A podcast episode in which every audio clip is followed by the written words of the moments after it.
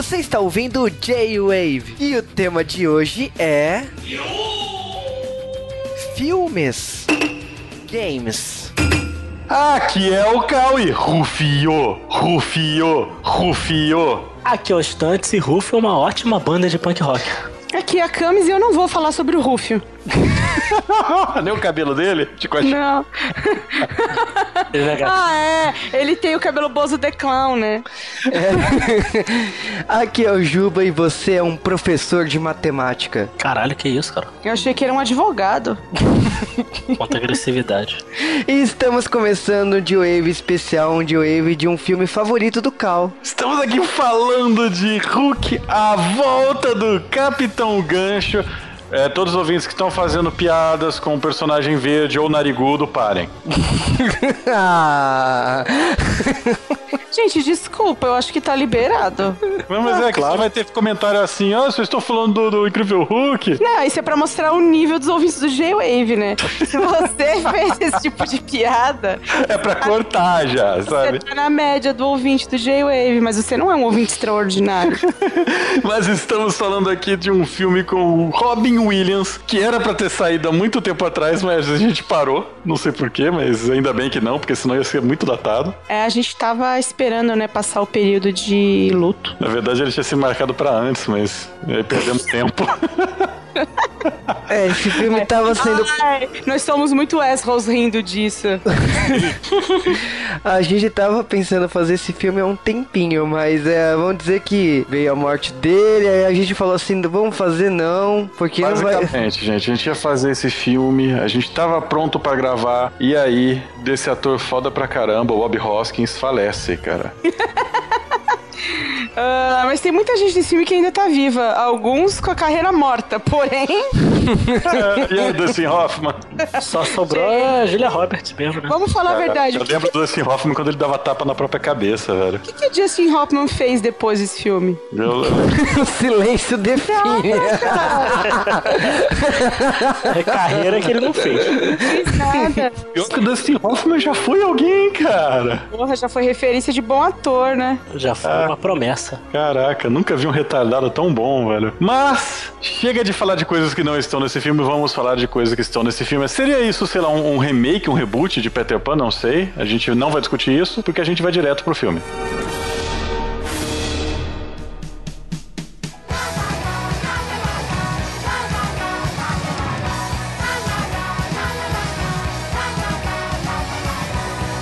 E sejam bem-vindos a mais um Correio do J-Wave. Dessa vez um correio cheio de sangue e tripas e pedaços e agora corpos politicamente corretos. Corpos politicamente corretos? Como assim?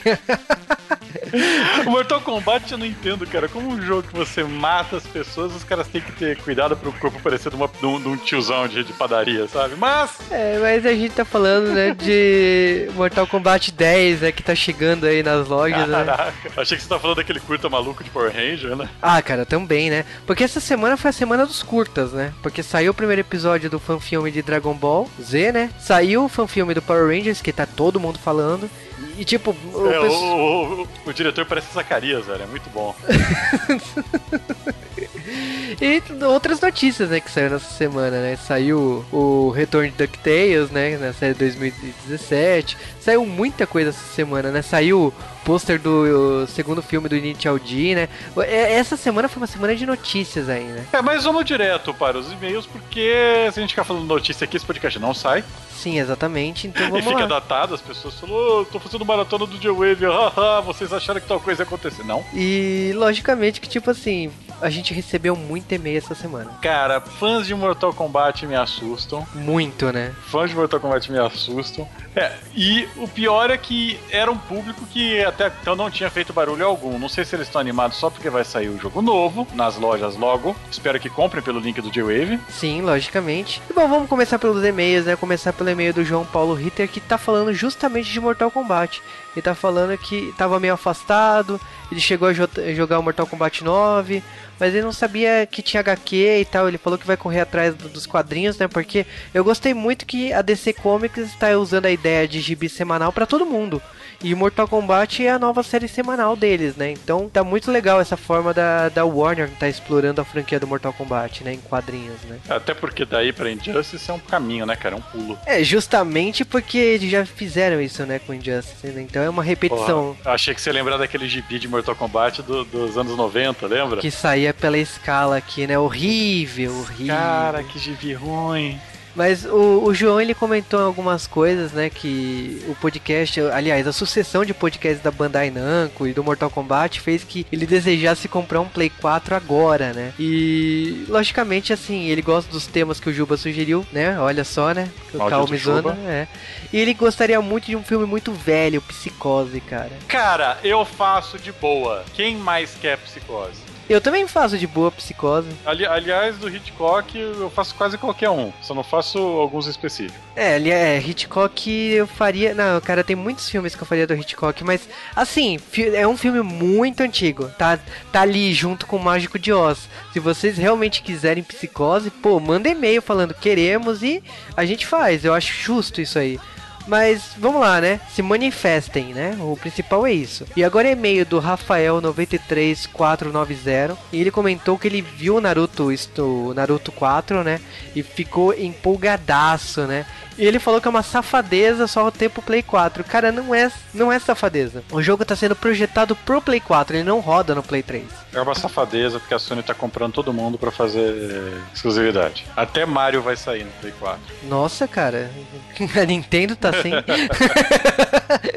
Lógico que não. Mas vamos lá, né? O, o Play 4 é a forma também de obrigar as pessoas a comprarem o videogame novo. Que graça tem ficar lá lançando o jogo pro videogame antigo, né? Então faz parte do negócio, né? Agora, o e-mail do Flávio Gomes de Souza, né? Ele comentou de Sailor Moon, comentou de Cavaleiros, comentou das suas aventuras em se aprofundar no shoujo mangá e falou que me ouviu num podcast que eu participei lá no Projeto X sobre cultura coreana e também falou que assistiu vários filmes que só mandaria pro Estantes assistir. Então eu até, espero, eu até imagino o padrão de qualidade dos filmes que você assistiu. Ele ainda comentou de um filme chamado Jay Savor, que é um filme de Gundam. Ele até tinha comentado isso na fanpage do J-Wave. Cara, é aquela coisa. Eu gostaria muito de falar da franquia de Gundam, mas a gente ainda não achou uma brecha. O Sasuke até é, escolheu uma série lá pra gente falar de Gundam. A gente tá vendo aí de como falar isso aqui no J-Wave. É, todo mundo do J-Wave gosta bastante de alguma série de Gundam. Esse é o problema. Cada um gosta de uma série específica. E aí, como é. faz? Ninguém gosta de Gundam Wing aqui. Não, ninguém, ninguém, não, ninguém gosta disso, cara. E é a única série que passou no Brasil.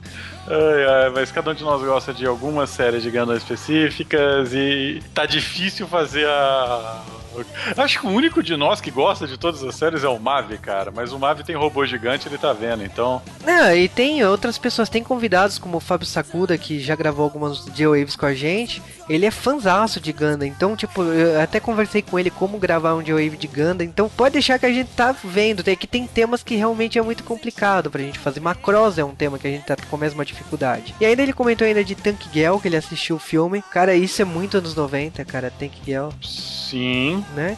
Ele ainda falou que assistiu o filme do Fantomas de 66, por quê, cara? E ele ainda falou de Ted, né? Que ele tava falando que cita demais o filme Flash, que tem a trilha sonora do Queen. E eu vou te falar que provavelmente é o que o Cal vai falar. A única coisa que presta desse filme é a trilha sonora do Eu Queen. acho a trilha sonora uma bosta.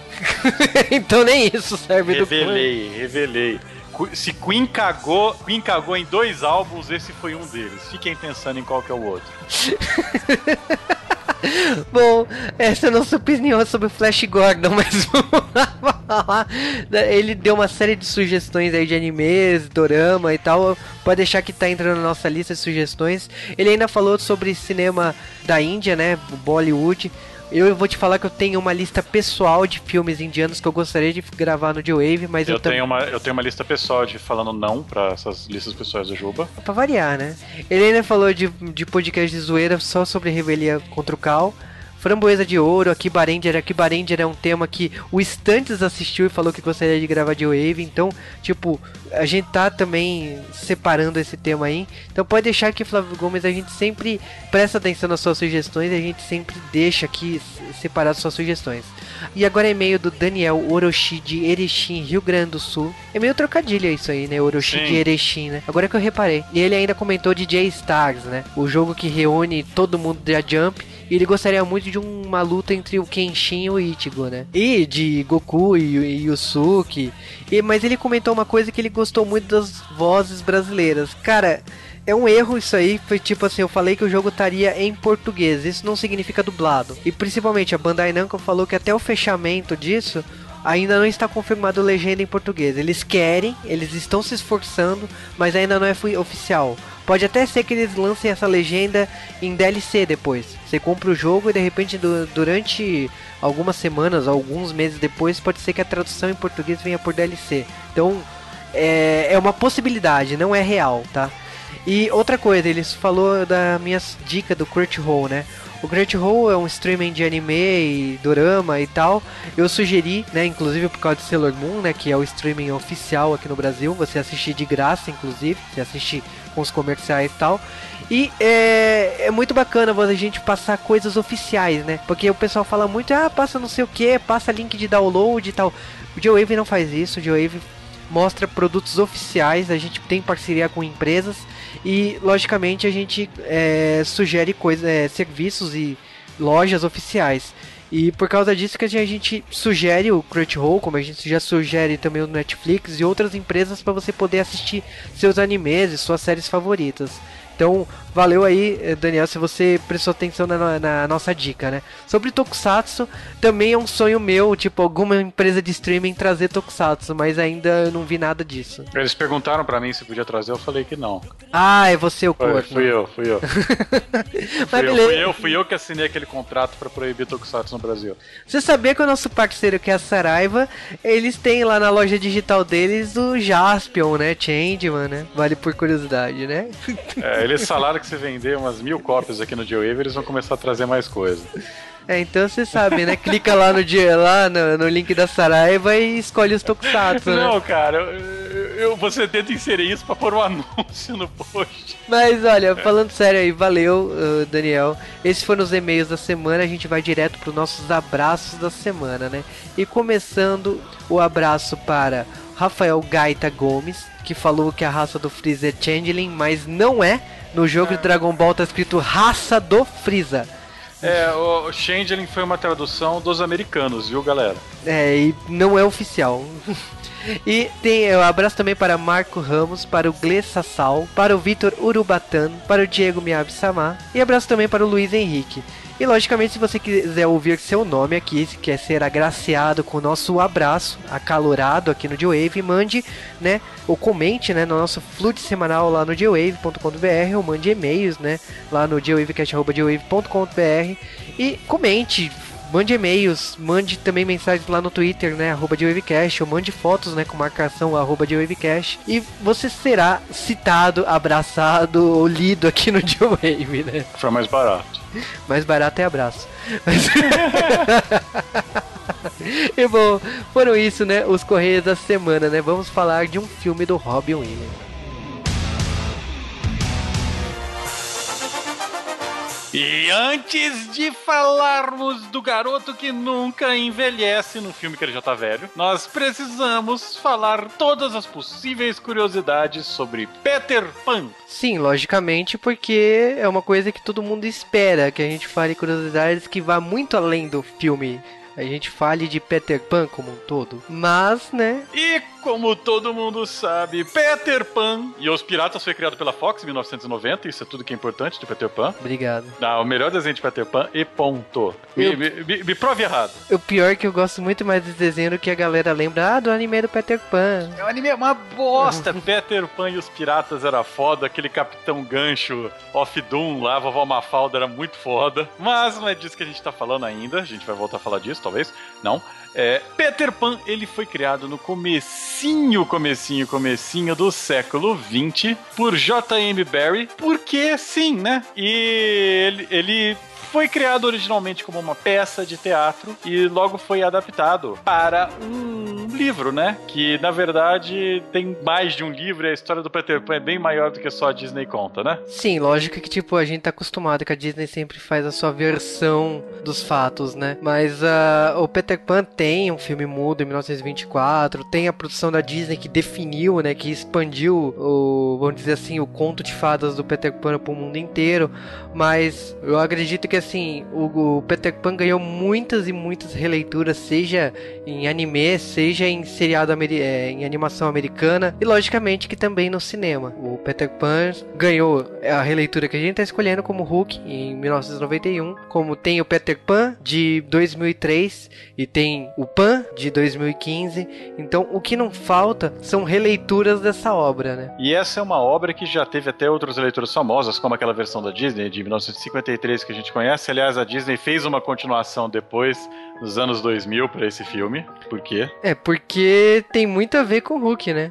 É, mas o nosso foco aqui é falar justamente de Hulk, mas Cara, é assim, eu gosto muito do filme da Disney, o Juba acho que também, né, original. E eu gosto muito, mas muito mesmo do desenho da Fox, que eu acho que foi, na minha opinião, a melhor reedição de Peter Pan. Inclusive tem coisas que eu falo até hoje que vieram desse desenho, como é, 32 de fevereiro, que é o aniversário do Michael. Tem a Fábrica dos Sonhos, que fica na Terra do Nunca. Não, mas isso aí é daquele outro desenho, Fábrica dos Sonhos, lembra? Não, mas... Dos Sonhos. Tem a Terra dos Sonhos, mas tem a Fábrica dos Sonhos também na Terra do Nunca. Num dos episódios eles mostram onde fabrica os sonhos. É, e eu sei lá, eles tiveram muito mais tempo para produzir, foi uma produção bem divertida.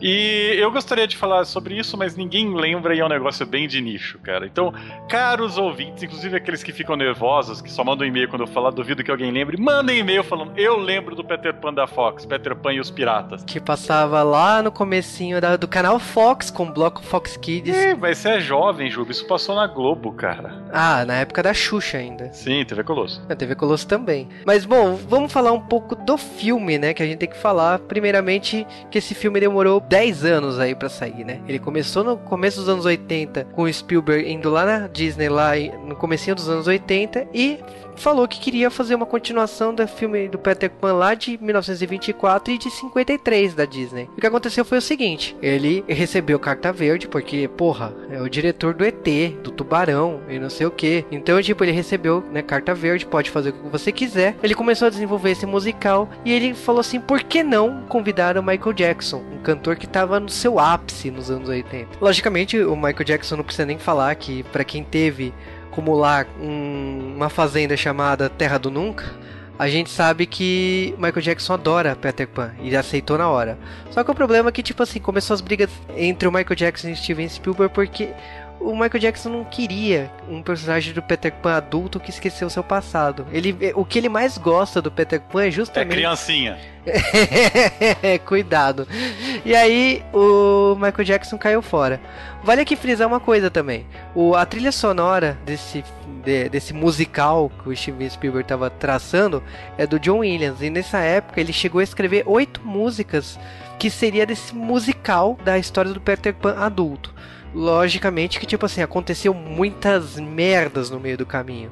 Então a gente tem por exemplo assim a contratação do Dustin Hoffman como Capitão Gancho. A gente tem o James V. Hart que é o roteirista do Drácula de Bram Stoker é, escrevendo a primeira, o primeiro roteiro.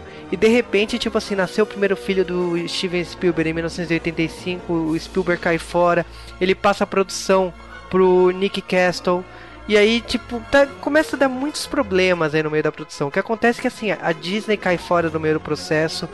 O, a empresa do Steven Spielberg, né, a Ablin, ela passa a, pra Paramount. A Paramount arrasta a produção e, e, e, eles vão se adaptando. Aí o que acontece é que também não vai pra Paramount. No meio do caminho aí o, o Spielberg é, depois de Império do Sol, ele decide voltar à produção e leva o filme para Tristar Pictures. E nesse meio do caminho também tem as mudanças de nome, porque até então o filme se chamava Peter Pan e aí vai para Hulk. Nesse também, né, nessa chegada na, na Tristar Pictures, o que acontece é que o Robin Williams assina o um contrato como Peter Pan.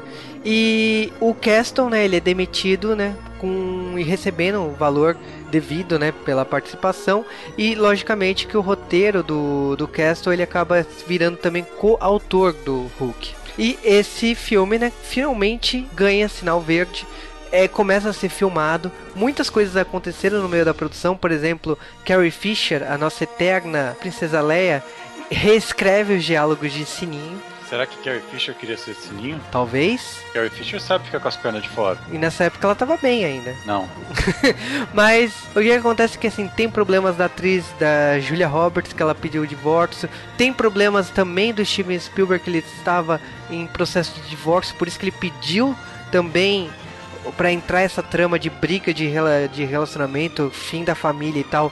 Ele estava casado com a Amy Irving e trouxe esses problemas pessoais para a produção, então o Peter Benning, né, que é o personagem do Robin Williams, herdou muito dessas coisas. E vamos dizer assim, o Steven Spielberg ele fala muito que ele tem a síndrome do Peter Pan, ele tem medo de crescer, ele tem uma eterna criança dentro dele. E por causa disso, ele queria explorar muito essa relação de pai e filho, que é também uma coisa que é o nascimento do primeiro filho dele e tal. Ele queria explorar isso nos, é, nos filmes que ele, é, ele trouxe na vida dele, do legado da vida dele. Então ele, como ET, lá no começo dos anos 80, como Indiana Jones, A Última Cruzada, e aí a gente tem agora Hulk. Então, os três filmes explicam e brincam muito desse relacionamento de pai e filho. E logicamente que tipo assim, o Spielberg também queria provar para a história do cinema que o Peter Pan, acima de tudo, ele é o primeiro cara que voou antes do Superman, porque uma geração nasceu no final dos anos 70, começo dos anos 80, falando que o primeiro homem que, nas, que voou né, no cinema foi o Superman. E o Spielberg queria mostrar algo diferente. Ele queria mostrar que o cara que ele conheceu, o cara que ele cresceu, que estava voando, era o Peter Pan. Diante disso, a gente tem a produção de Hulk, que é uma produção que, por sua história, já é bem mais interessante. Eu diria que muito é, mágica. Além do próprio, do, do próprio resultado final. Aí, como tudo que foi feito no começo dos anos 80, este filme gerou um zilhão de videogames, né? Sim, logicamente que tipo a gente não poderia deixar pra lá e falar que não passou pelos videogames, porque muita gente jogou a versão de Super Nintendo. Cara, a versão de Super Nintendo é a melhor versão. É, a melhor versão, mas assim, vamos dizer que como é uma grande franquia, Steven Spielberg e tudo mais, saiu pra tudo que é lugar. Cara, aquela versão do Nintendinho é triste. Nossa, que tristeza. Mas é, era um jogo que na época era considerado muito difícil, ele saiu para praticamente todas as plataformas. É, hoje em dia, talvez ele não seja considerado um jogo tão bom, apesar de eu, de eu ser que muita gente ainda tem carinho por ele, mais pelo filme do que qualquer coisa. Eu vou falar a verdade pra você que eu conheci o jogo antes do filme. Eu jogava isso no Super Nintendo antes de ter assistido esse filme. Eu fui ver o filme bem depois do jogo. É, igual Power Rangers do filme, que eu joguei antes do filme. É, isso todo mundo, né? Mas é a vida. Mas assim, o lembrando, o jogo de Hulk saiu pra Super Nintendo, Sega CD, Mega Drive, Game Gear, saiu para Game Boy, NES, saiu para Fliperama, saiu versão em Pinball, também saiu para Commodore 64, Amiga, Atari, PC. Então, tipo, não tinha como você não ter contato com esse, com esse filme. Se jogou alguma das versões, ou todas as versões. Eu, principalmente, lembro muito da minha infância de ter jogado Pinball do Hulk. Joguei muitas vezes, né, quando eu ia no fliperama. Por quê, né, cara? Por que jogar Pinball, né? Hoje, sei lá, eu olho, ah, legal. A vida mudou, né? A vida mudou, deu muitas voltas, mas vamos falar um pouco das premiações desse filme, né? Então, um pouco falando assim, o Oscar, né, que é o prêmio máximo da história do cinema, ele indicou, né, ele foi indicado para melhor direção de arte, melhor figurino, melhores efeitos especiais, melhor maquiagem e melhor canção. E no Globo de Ouro, né, o filme foi indicado como melhor ator, né, o Dustin Hoffman. No Grammy também ganhou como melhor composição, né, o prêmio Saturno e, logicamente, o melhor prêmio do mundo é Framboesa de Ouro, né? Como acon- acontece todos os anos, paralelo ao Oscar, e foi a indicação de pior atriz daquele ano, que foi Julia Roberts. Mas já é o concurso, né, cara? Então, assim, É só o Juba defendendo a Julia Roberts, cara. ah, é, é, sei lá, ela sempre conquistou pela risada, né? Mas, né, bom. Tá rindo da tua cara, pagando pra ver aquele filme. Ah, mas eu pago até hoje pra ver filme da Julia Roberts. Mas o, o que eu falo é que Hulk tem toda essa história, toda essa premiação. E logicamente que, tipo assim, a gente não poderia deixar pra lá e falar de tudo isso. Então agora a gente fica com o filme de Hulk.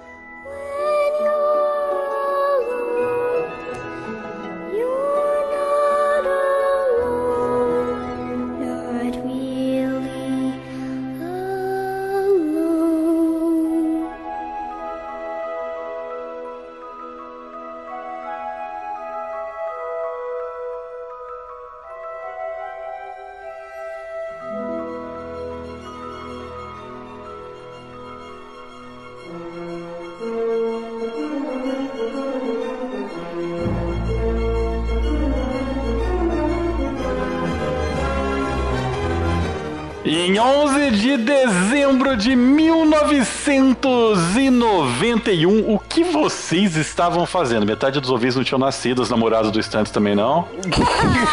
Olha.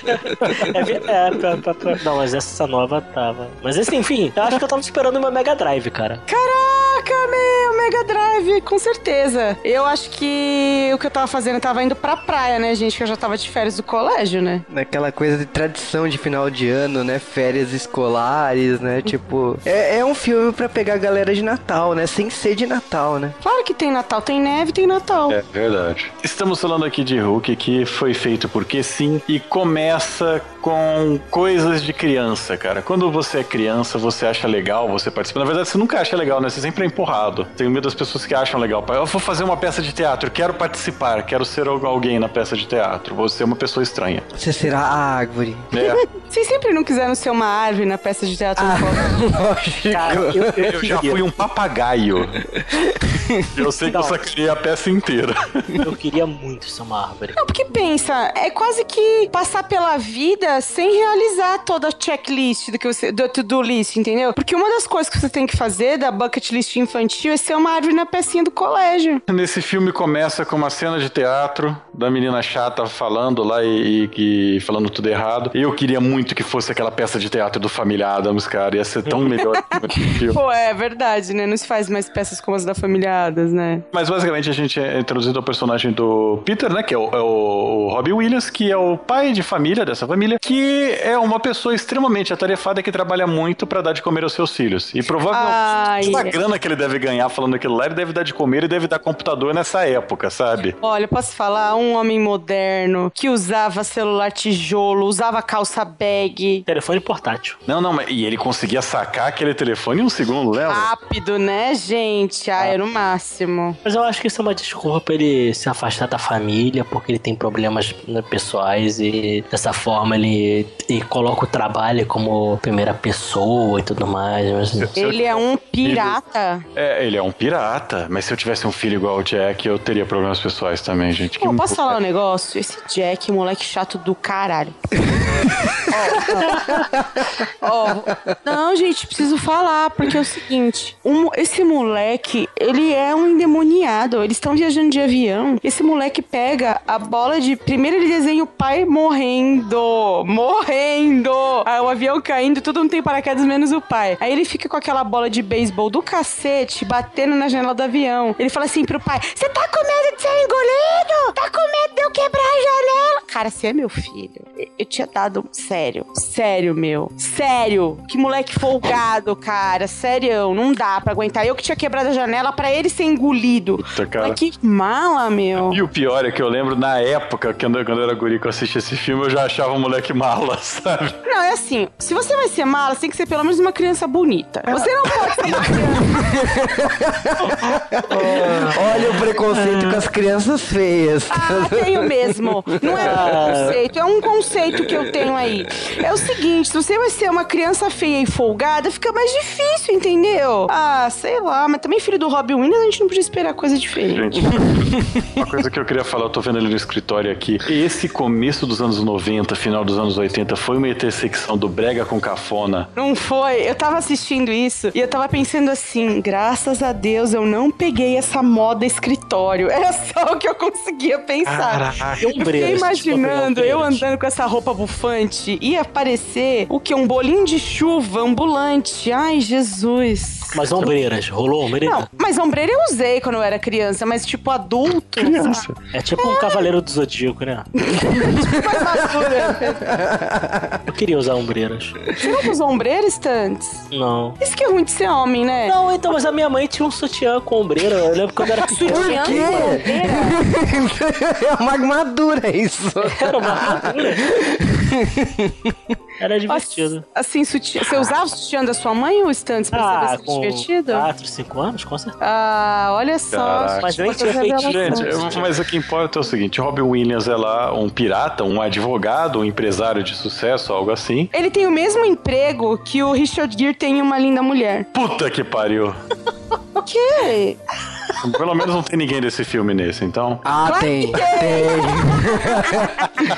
Inclusive faz a mesma, a mesma aposta. Mesmo papel, né? Mas tudo bem. Ah, sabia que era a Sininha era uma prostituta. Mas Sininha é nome de guerra. É. É o Robin Williams, o Peter. Ele é um ex-órfão, ou será que você deixa de ser órfão? Não sei. Não, né? É, É uma bom. pergunta. É filosófica isso. Uma vez órfão, órfão para todo É, sempre. mas eles estão indo para Londres porque a esposa dele é filha da, de uma. Não, é neta. É neta, né? Puta que pariu, cara. Ah, passou, cara. O tempo Já passou, hein? bastante tempo. O tempo passou e eu sofri calado. Não E ela era bitomaníaca, tirar. Tem, tem, tem um pôster do Hard Day's Night no quarto dela, mas. Quem não foi em 1960, né? Ô, Pois você é. não acha creepy o fato de que a Wendy, ela vai revelar eventualmente pro, pro Peter que ela tava se casando e ficou esperando um garoto de 12 anos aparecer na igreja e impedir, doente. Aí ela, aí depois esse garoto de 12 anos reaparece depois de muitos anos quando ela já tá velha e pega a neta dela. Essa mulher não, ia, não, não teve vontade de matar essa neta? Não, ela ficou louca e abriu uma rede de fast food nos Não, Estados não, Unidos. ela, ela- foi quase. Porra, mas o Wendy's ia ser da hora, cara.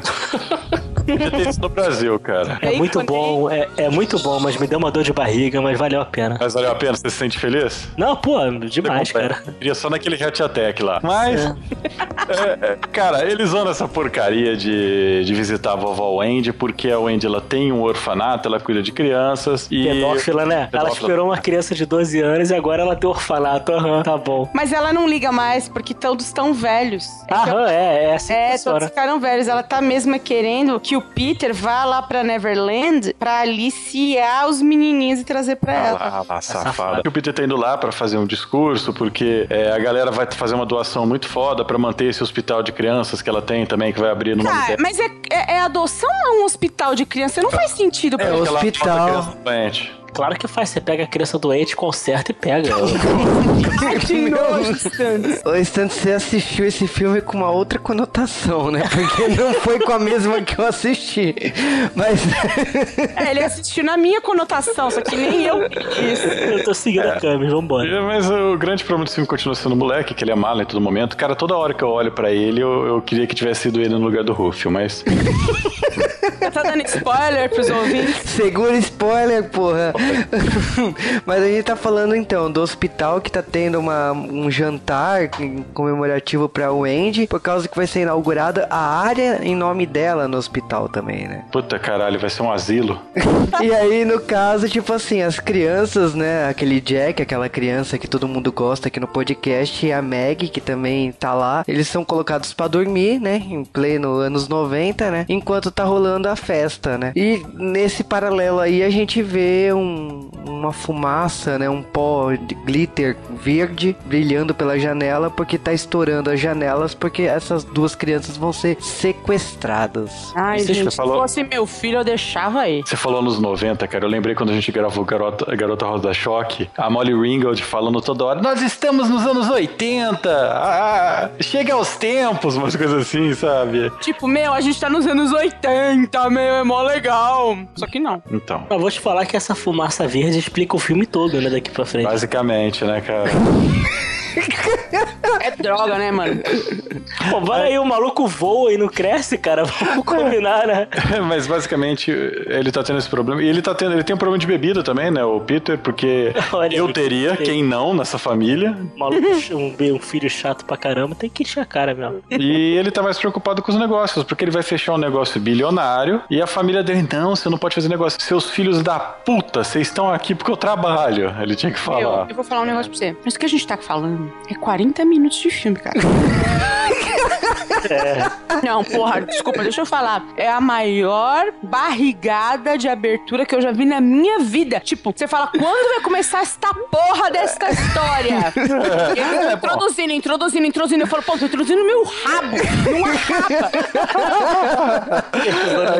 câmera, isso foi muito divertido. Eventualmente as crianças são raptadas, então se eu fosse Robin Williams eu ficaria feliz, né? Que a gente pulou, mas tipo, tem todo o negócio do, do beisebol. pô, cara, pode pilim pim pim, pensa numa uma coisa um boa e vai pro fim do filme. Foi. Sabe o que aconteceu com o Robin Williams, né? Não pode perder pim-pim. Eu ele pegou desconfio tudo, né? que o lance que aconteceu com o Robin Williams aí há pouco tempo ainda é reflexo de convívio com esse moleque. Pode Pense perder numa pim-pim, coisa boa. Tem uma parada. Posso falar um negócio? Depois do que o Robin Williams fez, ele não tem mais que pensar em coisa boa. A coisa boa é estar longe desse moleque. Nossa, como é feio. Nossa, ficou tão feio. Gente, desculpa. Olha, ele era uma criança feia, mas ficou um adulto muito pior. Ah, mas a mas, menininha ficou maneira. A menina ficou bonita. Foi legal. mas, ó, o cara, os filhos são raptados e todo mundo falando pro Robin Williams, não, foi o Capitão Gancho, ele voltou. E o Robin Williams agindo como todo cidadão normal, fala, meu Deus, eu tô do lado de um velho, esse hospital é pra eles mesmo. Não, ele começa a achar que é o Andy tá gagá, né? Ele fala, peraí que eu vou chamar a Moira. Porque esse nome é feio, né? Vou chamar a Moira. Aí, ele fala, aí ela fala assim, não, Peter, você não lembra? Você tinha 12 anos. Eu queria te pegar. Você, você não... Eu era Gwyneth Paltrow, você não me quis. Aí você pegou a minha neta feia. E aí, Peter, eu fiquei esperando você me tirar da igreja. Eu falei, gente, que velha doente. Se Pensa eu, um se eu- se eu tivesse a chance de pegar Gwyneth Paltrow é, quando eu era guri e não pegasse, eu me matava, velho. Eu também. Ah, Ah, ah, ah. tá explicado. Piada mórbida, piada mórbida. Ah, ah. Hum... Gente. Eu não, eu não achei que a gente ia fazer isso aqui, sabia, hoje? Mentira, eu achei sim, só por Espera, isso. espera chegar no Bob Hoskins. Espera chegar no Bob Hoskins.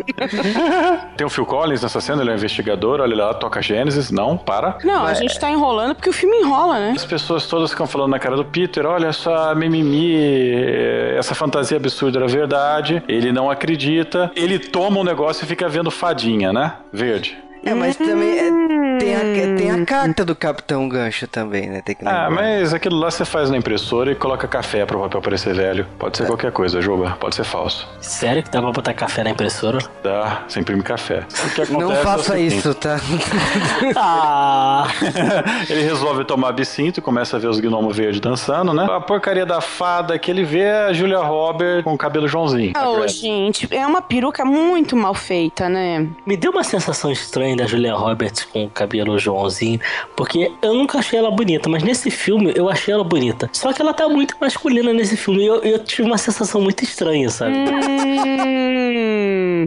gente, quanta revelação, né? É, mas ó, é, a peruca a gente tá acostumado, porque se lá no Uma Linda Mulher ela tava de peruca Chanel, aqui ela tá de peruca Joãozinho. Mas olha, o problema da Julia Roberts nesse filme É que ela não tá de decote, é, pode crer. É, é, são todos. porque- Desculpa, mas o problema É, dela então, aqui o problema da Julia Roberts nesse filme é a Julia Roberts nesse filme, né?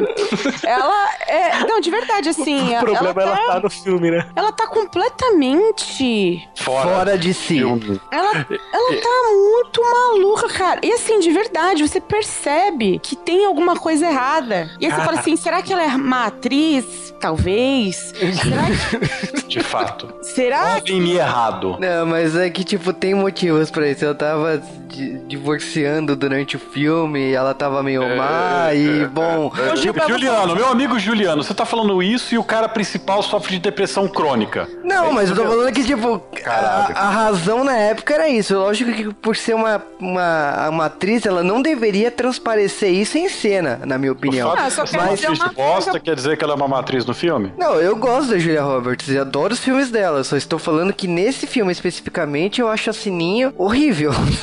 Não, eu só acho que o negócio é o seguinte: você pode estar com o problema que for, você não transparece no seu local de trabalho. Exatamente. Então, assim. Eu notei que ela sabe? tem uma faca amarrada na perna, cara. Ela tem. Por quê? O que, que ela Porque faz? é porque se o cara não pagar a diária, ela Verdade, né, cara? Nome de guerra. Sininho. Mas é legal que quando a Sininho aparece, o Peter ele também não sabe. Ele não tá acreditando no que acontece. Basicamente ele desmaia ali, ele capota e ela leva com lençol ele pra Terra do Nunca, né? Porque eu acho que a única forma dele ir pra Terra do Nunca. Com pó. A Sininho toma bomba, cara. Porque como que ela carregou ele? Tu... Ah, eu sei que tem o pó, né, gente? Mas mesmo assim. Não, mas você sabe que o pó dá, dá, dá uns hardcore. Ela leva ele pra Terra do Nunca, né? Tome cuidado com o Michael Jackson. Nessa época... É, e nisso aí já tá 2 horas e 40 do filme. Putz, é, não. Mas o Michael é Jackson sinistro. aparece? Aliás, gente, a Sininho, o que mais me irrita dela é que todas as cenas dela são ela contra algum fundo grande, sabe? E ela sempre aparece sozinha, ela nunca tá atuando com ninguém na cena. Nossa, cara, mas eu vou falar um negócio pra você. Tem uns efeitos, efeitos, defeitos muito ruins no filme, nossa. Dá pra ver o chroma key. Nossa, é é de Perde doer. pra chaves, né? Perde. Pô, aerolitos são mais bem feitos que aquele cenário. E aí nós vemos um monte de piratas, bobos alegres, né? Nessa terra sem mulher, os caras acabam ficando assim. É foda, né? Cara, eu não entendo porque eles parecem muito os piratas da Disney que toda hora estão cantando, mas eles não têm por que cantar, eles são terríveis, assassinos e sanguinários. E a gente tem o Super Mario aí no fim de sua carreira. Social Smith. Senhor Smith. Imediato Smith. Angelina Jolie? Isso, ela mesma. A Angelina Jolie tá lá. E eu digo mais, aí vem o Dustin Hoffman. E ele tá. Caraca, dois segundos eu achei que você ia falar o Justin Bieber. Não, então, o Justin, Justin Bieber é o filho, mas. é que o Justin Bieber nessa época acho que não tava nem pensando em nascer. O pai dele devia ser criança. Mas, gente, Justin Hoffman, eu honestamente falando, de todas as caracterizações que eu já vi de Hulk, essa com essa peruca afro é assim uma das piores que tem. É muito ruim. Os trejeitos deles são excelentes nesse filme, sabe? Porra do Capitão Gancho, cara. Ele, ele encarnou o personagem, ele me convence muito como Capitão Gancho. Mas todas aquelas, tipo, da, não, não, não, não, é, da- dessa maluquice dele toda, né, desse culto à personalidade e todas essas, essas pequenas coisinhas dele, é brilhante, cara, eu achei muito bom. E a grande magia da Terra do Nunca primeiro tem aquela cena do lençol, né? Do, do Peter rasgando o lençol e vendo aquele mundo, depois ele em, em contato com os piratas. E lógico que, tipo assim, aquele primeiro combate com o Capitão Gancho, que quando ele se vê, ele fala que o nome dele é, é, Pete, é Peter, né? Ele fala assim, mas aquele Peter. É, porque basicamente o Capitão Gancho ele raptou as crianças e ele quer a vingança de seu inimigo, o Peter Pan. Ele deve ter imaginado que o jovem Peter deve ter feito muita coisa com a Wendy e voltado todas as vezes pra estar jovem, né? Ninguém cantou jovem ainda, ou cantou? Eu pensei, e mentalmente eu tava cantando. Eu sei que muita felicidade é essa. Pior né? que é verdade. A verdade é que assim, né, gente? Quem não se assustaria de ver que uma criança se tornou Robin Williams, né? Eu acho assustador. É verdade. Né? Tanto que o filme que o Robin Williams fez uma criança, ele era ele mesmo, né? Isso! Ai, as piadas estão ali vindo, vindo. Mas chega a ser engraçado. Eles chegam a mandar um pirata lá pra aquela cena do Nicolas Cage das abelhas e tal. Bastante, bastante coisas engraçadas e o que fica acordado é: o capitão manda ele, olha, se você for mesmo Peter Pan, você vai conseguir tocar a mão de suas crianças que estão lá penduradas. Se você tocar o dedo delas, você tá livre, vai embora, isso foi só um pesadelo e ninguém nunca mais falar disso. Claro que ele não consegue, porque sim. É, porque tem medo de Ele é uma altura, pessoa porque... normal. Não, na verdade ele não consegue porque tem mais quatro horas de filme pra seguir. Sim, mas aí o que ele fala e o que acontece é o seguinte: como ele, ele não conseguiu, o Capitão Gancho fala assim: olha, então mata esse cara, porque não sai pra porra nenhuma. E aí é quando a Sininha intervém e fala assim: não, ele pode se tornar aquele Peter do passado, mas eu preciso treiná-lo. E aí, aí ela fala: ela repete as cenas de uma linda mulher, porque ela fala quatro dias, ele fala dois, e aí fecha três. É uma negociação, né? Isso aí, cara. Negociação, três dias de treinamento pro Pe- Peter Pan voltar. E ela acaba levando o Peter Pan e os filhos ficam com o Capitão Gancho. E aí a gente começa dois subplots de treinamento paralelo, porque de um dos lados o Peter vai tentar treinar para fazer alguma coisa contra o Capitão. Peter, adoro vocês falando Peter. E do outro lado, o Capitão Gancho vai tentar convencer o filho retardado do Peter Pan que, na verdade, quem que é o pai dele é o Capitão Gancho. Falar pra você, Capitão Gancho. Gancho não é espada, viu? É verdade. E assim, né? O, o lance é que o Capitão Gancho que é um mini-mi, né? Caraca. E não tem, não tem uma propaganda do L'Oreal depois, cara, que eu... Que eu... Como? o Robin Williams cai debaixo da água e vem um monte de sereia atrás dele. Caralho, é assustador aquilo. Gente, sério, eu achei estupro embaixo d'água. Eu achei. Eu achei. Estupro, Eu acho que isso não é uma propaganda da L'Oreal, não sei. cara, eu não sei. Eu sei que é o seguinte: era o professor Barbatana e as sereias de água doce. E aí, só quem é muito velho vai saber o que é. É verdade. Precisa aí, saber de Ratimbum. ele tá lá embaixo d'água, aí vem a do cabelo azul e faz aquela eh, beijo grego. Aí vem. É. três sereias, e aí de repente ele tá subindo, sendo içado, eu não sei por quem, nem seco. por uma concha gigante no- em- em- a caminho do baobá, do Jequitibá Rei, sei lá eu. Ele basicamente vai parar do lado daí da Terra do Nunca, onde estão os garotos perdidos. Deve ser o Keith Sutherland e o monte de vampiros, né? Caralho, eu teria sido bem melhor. Nossa, hein? Nossa, hein? É que Os gordinhos, gente, são os gordinhos. Não, o Mas só gordinho tem, só tem um gordinho ali. Ah, para, aquelas crianças estão tudo parruda. Caraca, comida imaginária, hein? É, só carboidrato. caloria essa imaginária. cara. Mas, basicamente, Peter Pan vai lá e as crianças não acreditam que ele seja o Peter Pan porque ele está velho. Barrigudo, feio, chato e é advogado. Basicamente, matem o advogado. Advogado é foda, né? Não, eu não sou esse tipo de advogado. Uma Um cena beijo, Marvin. Uma cena bonitinha que tem é quando ele tá lá meio derrotado e aí vem aquele garotinho, o pequenininho, e aí fica mexendo nas rugas dele, tipo, tentando identificar se é o Peter mesmo, assim. E aí ele olha nos olhos e ele fala: É você mesmo! É Estava cinco bonitinho! minutos essa cena pro Cirilo falar isso pra ele. Cirilo demora, mas o Cirilo sempre. eu- por um momento eu fiquei esperando ele falar Maria Joaquina, mas não. Mas, mas é que, né? Todos os garotos perdidos estavam lá, já achando o que, que será que é esse cara, e tudo mudou quando o Ruff atacou. Cara, quando vem o Rufio, Rufio os tambores, né? É uma. Essa cara de ninja cientista dele é muito foda, né, velho? Príncipe do Havaí. Gente, ele vem com aquele cabelo todo arrepiado, né? Punk anos 80, sabe? Tipo Rock Brasília, Renato Russo, aquela coisa. Ele vem daquele estilo e aí você fica esperando, sei lá, ele cantar Japa, Japa Girl, porque ele tá igual o Supla. É, o Rufio, ele assumiu lugar do Peter Pan como líder dos Garotos Perdidos, e eu acho que ele assumiu basicamente porque ele é o maior deles e é o único com cara de havaiana. Eu acho que ele assumiu porque foi ele que é o cara espada do negócio. Verdade. E basicamente ele não acredita que esse cara é o Peter Pan e fala, olha, ele não é, e o próprio Peter não acredita que ele é o Peter Pan. Cara, mas você acreditaria? É, ele é o príncipe Zuko, né, cara? Eu acreditaria. Não, mas depois tem uma grande sequência ali com os garotos perdidos, né? Com a Sininho usando drogas o tempo todo. Enquanto isso, eles fazem um circuito ali, é uma perseguição, e é tiro de massinha na bunda. E a Sininho E a tá em outro esquerda- país, né, cara? Ela não tá nessa cena nem fudendo. Eles mostram os cortes dela, não tem nada a ver com o mundo que eles estão. Só lembrando que a Sininho é a única, entre aspas, mulher nesse universo de meninos aí, né? Pré-adolescentes que estão na. Nessa época era tudo inocente, tá? Aham, é. Verdade.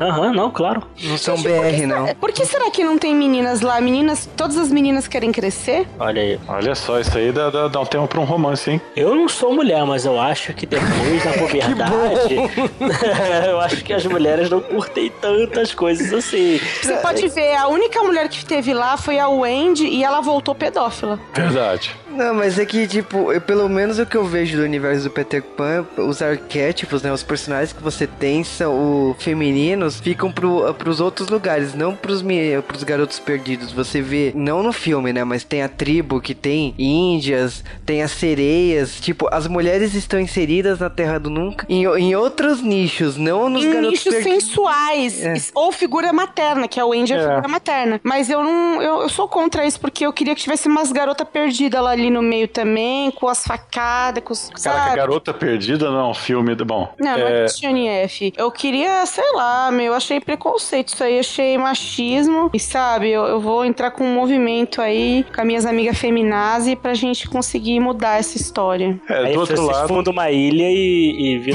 corintiano, né? Porra, sensacional. Caraca, o Robin Williams ele até fala: Nossa, o que que eu tô? É o senhor das moscas, essa porra? sabe? É verdade, ele fala lá. Caraca, não, velho. Não, não chega nesse nível, não, por favor. medo. Também tem uma interação do Dustin Hoffman com o Bob Hoskin. Eu acho que acaba sendo, de verdade, os únicos diálogos que tem no filme são, são entre esses dois, né? Vamos falar o casal do mal. E do lado de cá é o Peter e, e a Sininho, né? Que na verdade ela fala com o ar, né? Ela, ela não tá lá. Parece que adicionaram ela depois do filme, manja.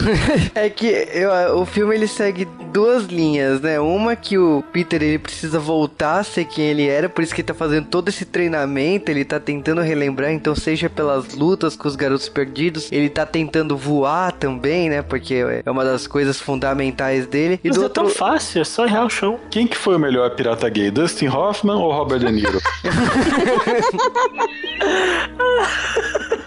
Obrigado. Você podia ter falado do Johnny Depp também. Mas é, a. É verdade, mas o Johnny Depp eu não. Eu prefiro. Olha, Ele é com é todos. O Johnny Depp não tá nesse nível, cara. Ainda. Mas a.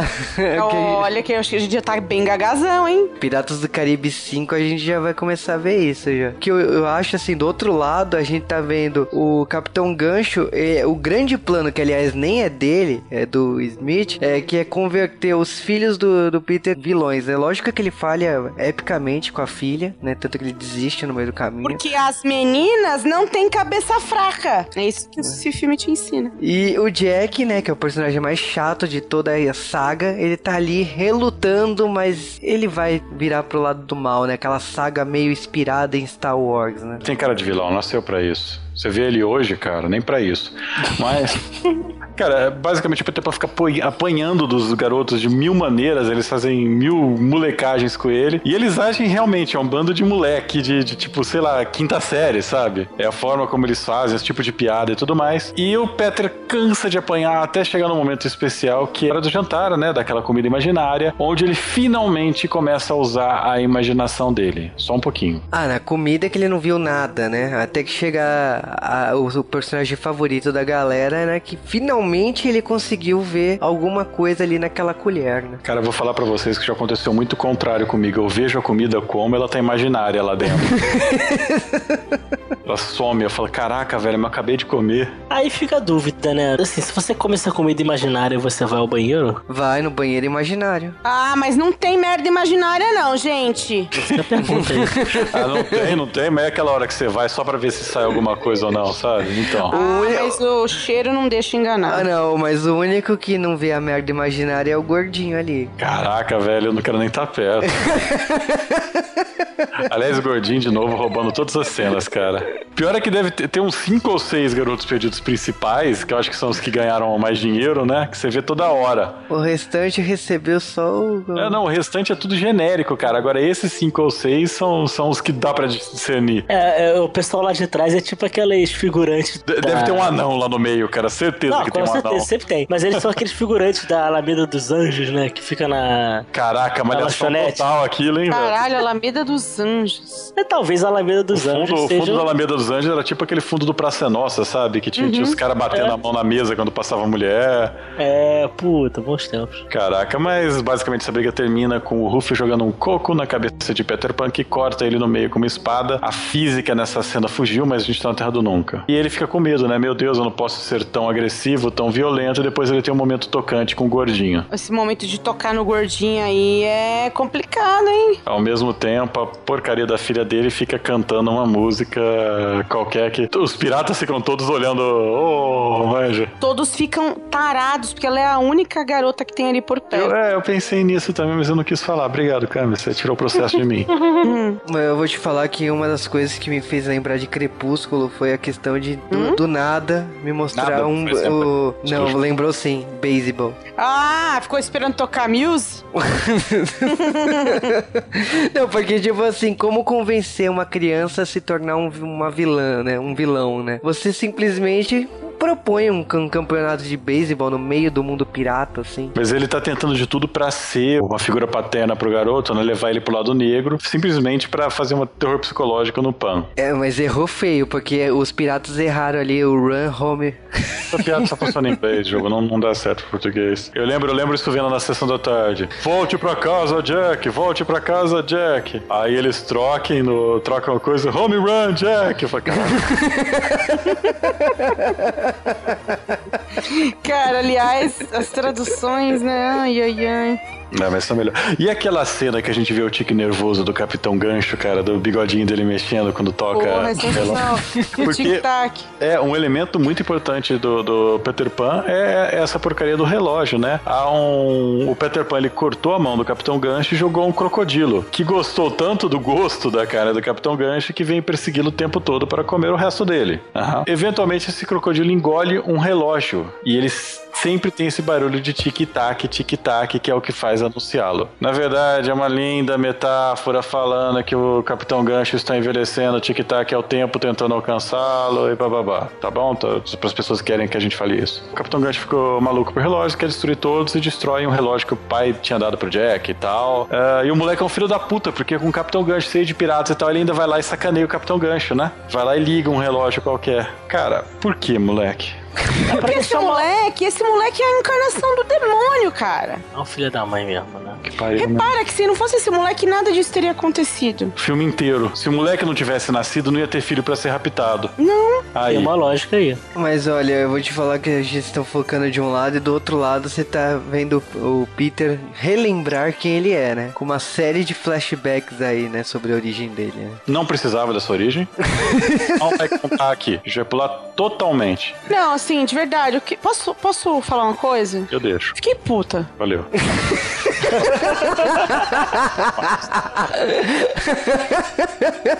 não, meu, sério, eu não queria ver aquilo. Eu tô. Eu, eu, o, um problema que eu acho que esse filme tem, de verdade, isso é um problema real. A gente, público, a gente não é idiota. A gente entendeu que o cara é o Peter Pan na primeira cena, quando ele tá lá na pecinha do colégio da filha dele. A porra do filme fica o tempo todo tentando convencer a gente que já tá convencido de que o cara é quem ele é. Não precisava.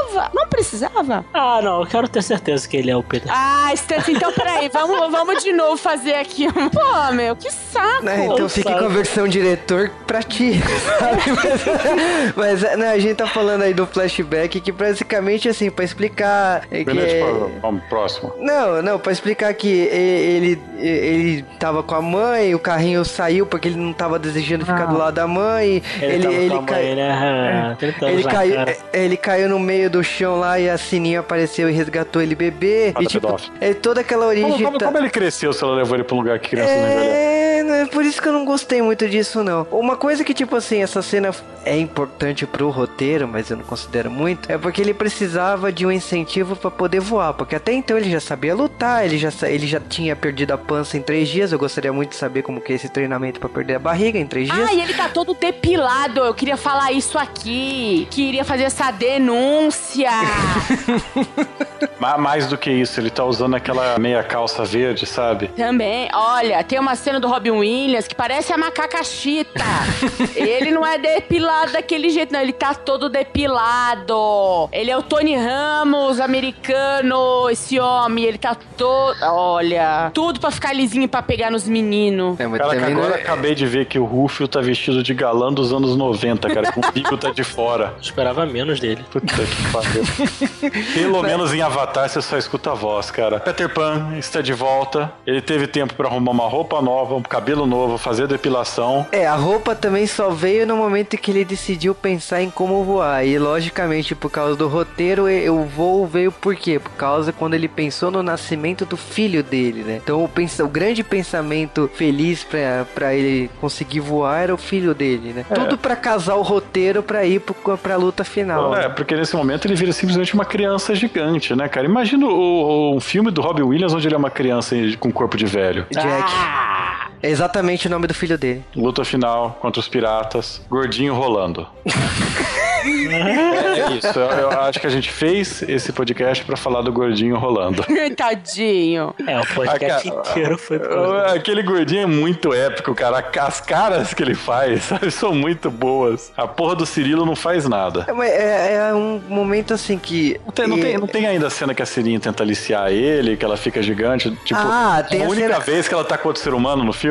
A cena whatever, né? Que ela tá dentro lá do relógio, de repente ela tá desejando Aí o relógio explode. Robson, né? É. Aí ela é, ela fala que deseja um beijo, ele vai aponta o dedo, né? Porque é, é, é clássico da, do Peter Pan, ele, ele oferecia aqui, aquele negócio de costura, né? Que fala que é um beijo, né? Que a Wendy falou quando era criança, né? Aí ela fala assim, não, eu quero um beijo de verdade. Aí beija, aí quando ele já fala o nome da esposa dele e o nome da, das crianças e fala que ele não pode ter um romance e tal. Era só aquele beijo mesmo. E a Sininho Se fala assim. Pretty Woman, próximo. A Sininho fala, vai lá, então vai lutar com o Capitão Gancho, então. É, nesse momento, o Capitão Gancho ele vai lá, ele vai tirar sangue do pobre garoto. Ele fala: Não, isso acontece com todo homem. Quando a gente vem aqui, faz esse buraco. E, e aí o Peter Pan chega e evita que uma coisa estranha aconteça no filme. O Peter Pan chega fazendo caos, né, cara? E a gente vê o quão incompetentes são esses piratas. É engraçado também essa dualidade, né? Porque, tipo, ele chega vestido de Peter Pan, ele chega todo verde, né? E ele vê o filho dele vestido de Capitão Gancho. De Minimi, né? De Capitão Gancho. Cara, e o moleque tava muito bizarro. Qualquer pessoa com aquela peruca enrolada enorme lá ficaria bizarro, né? Não. Mas é o Jack. ah, você tá falando. Do... Ah.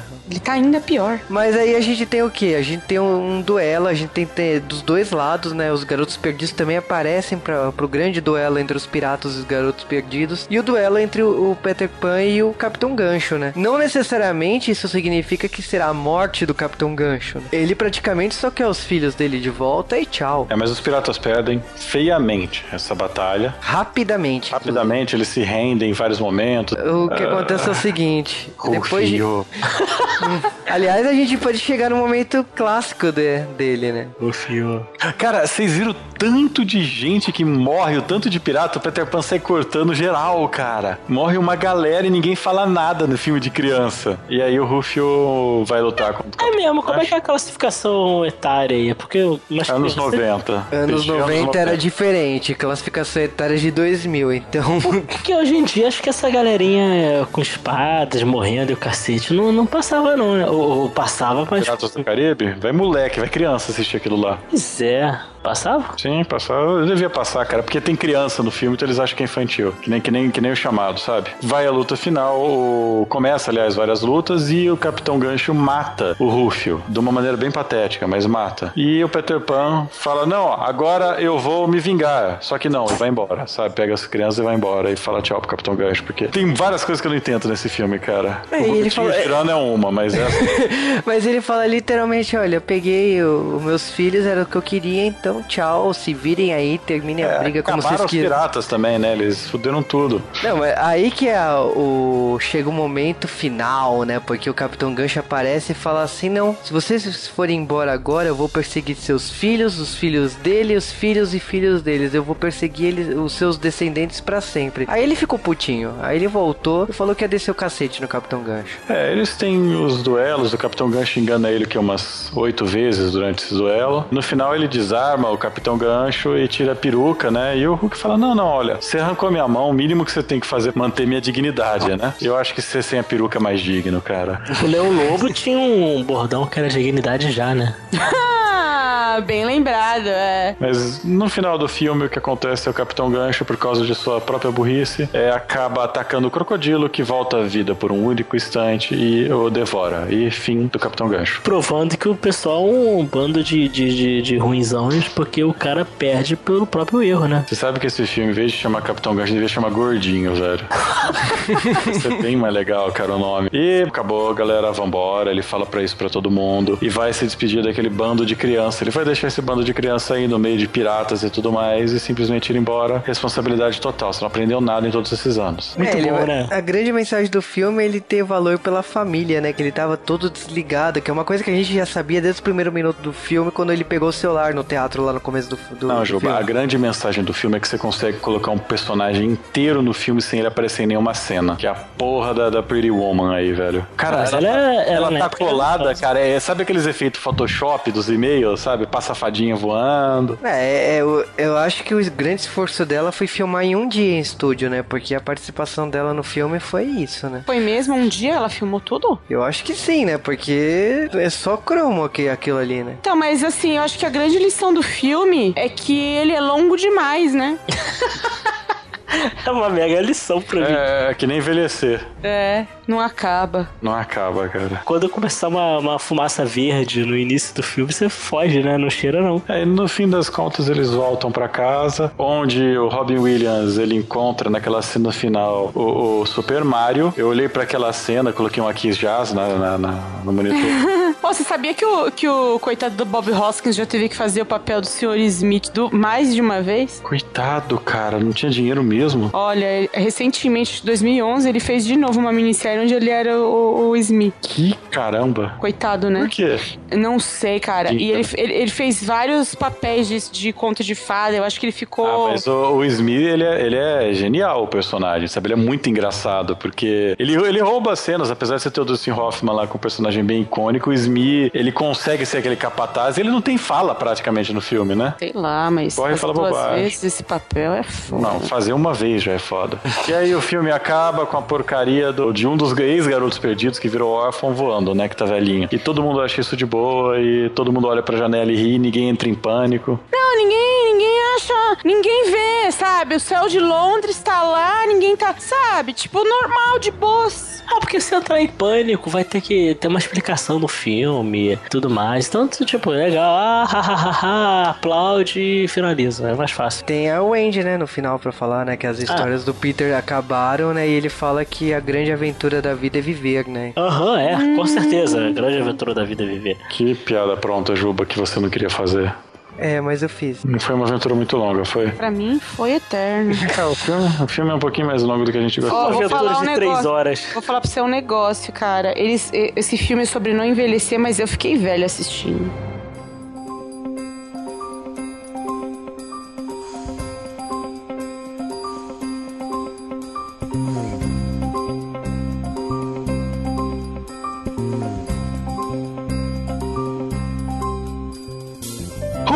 Hulk, a volta do Capitão Gancho. Era um filme que eu gostava muito quando criança. Talvez quando criança você se interesse mais pela cena dos, dos garotos perdidos, todo aquele ruê-ruê que os caras fazem, todas aquelas mil engenhocas, todas aquelas, tipo, as casas nas árvores e tudo mais. Aquilo, nos olhos de uma criança, parece bem mais divertido. Mas realmente esse filme, ele, ele sofre de um problema de que ele conta coisas que não precisam ser contadas. Tem várias cenas muito problemáticas, muito lentas, contando coisas que você passaria extremamente bem sem, sabe? Que, que um flashback de um segundo resolveria, ou uma cena de montagem. Aliás, esse filme faltou montagem, os anos 90 mataram as montagens dos anos 80 e sofreram disso. Mas fora isso, cara, eu gosto bastante da atuação tanto do Dustin Hoffman, do Bob Hoskins, quanto do Robin Williams. Eu acho bem interessante que o Robin Williams, na primeira metade do filme, ele é o Robin Williams, na segunda metade ele é o Didi, Hum, né? Foi mais ou menos isso, não foi? eu achei que sim. Eu acho interessante essa mudança, que ele você vê que virou um personagem bem diferente sem e tal, mas tá ainda na- na- nos limites do Robin Williams. E, mas sério, pra mim, realmente o personagem título, o Hulk, ele rouba o filme. Ele, ele é muito caricato, ele é muito interessante. O Dustin Hoffman, apesar da carreira dele ter morrido, ele realmente merece tudo, tudo isso que foi o Dustin Hoffman no passado distante. Mas é isso, cara. O filme, infelizmente, ele é muito lento. Ele se arrasta demais. Ele é bem desnecessário a maior parte das cenas. O Rufio parecia tão mais legal quando era criança, cara. Olha, eu- por incrível que pareça, que eu sempre reclamo do, do ritmo dos filmes, esse é um filme que pra mim ele envelheceu bem. Ele tem lá o problema de ritmo dele, mas eu não sei se eu tô começando a me acostumar com um problema de ritmo dos filmes do. Acho que você já viu muito filme ruim e aí agora você tá mais permissivo. É, eu não sei, porque assim, a gente tem, a gente tem aquela imagem dos filmes da sessão da tarde, como a gente grava aqui sempre, que é aquele filme que a gente olha, ah, foi maravilhoso, aí a gente vai assistir, é, não é tão maravilhoso assim, é muito lento. Eu não sei se eu já acostumei com isso, mas eu acho que assim, tem um problema de, de ritmo, é óbvio que tem, mas assim, eu acho que ele envelheceu bem. É um filme que, por exemplo, se eu tivesse um filho, eu botaria pro meu filho assistir. Mas aí também o ritmo é bom, porque o moleque vai dormir, então tem essa parte boa também, né? Mas eu não sei, cara, é um filme bom. Acho que se você não assistiu, assista. Tenha consciência de que é um filme que tem uma, um ritmo diferente dos filmes de, de atualmente, né? Da atualidade. Mas veja, é um bom filme, tem uma boa história. Tudo bem, tem uma enrolação desnecessária, dava pra cortar. Mas veja, é realmente um bom filme. Você sabe que eu critico pra caramba o filme aqui. Quantas vezes eu falei de filme que não, eu não vejo essa droga. Não, cara, veja, Hulk, é um bom filme. Mas é, é um filme lento, é um filme que tem um ritmo completamente diferente do que a gente tá acostumado hoje em dia. Mas é bom. Eu vou fazer o Stunts dessa vez. Eu achei chato, achei devagar, achei mal escrito e em alguns momentos mal atuado. Absurdo. Não, de verdade, assim, eu tinha uma, uma memória mais querida desse filme. E eu assisti agora de novo e eu falei, hum, não sei porque eu gostava. Eu, eu, eu honestamente não sei porque algum dia eu, eu gostei desse filme. Acho que quando você é criança, você entra um pouco naquele lance da fantasia e da maluquice, da guerra de comida e de tudo mais que rola no filme. Aquela parte bem lúdica, digamos, eu odeio essa palavra, mas é, enfim, é isso. Mas quando você analisa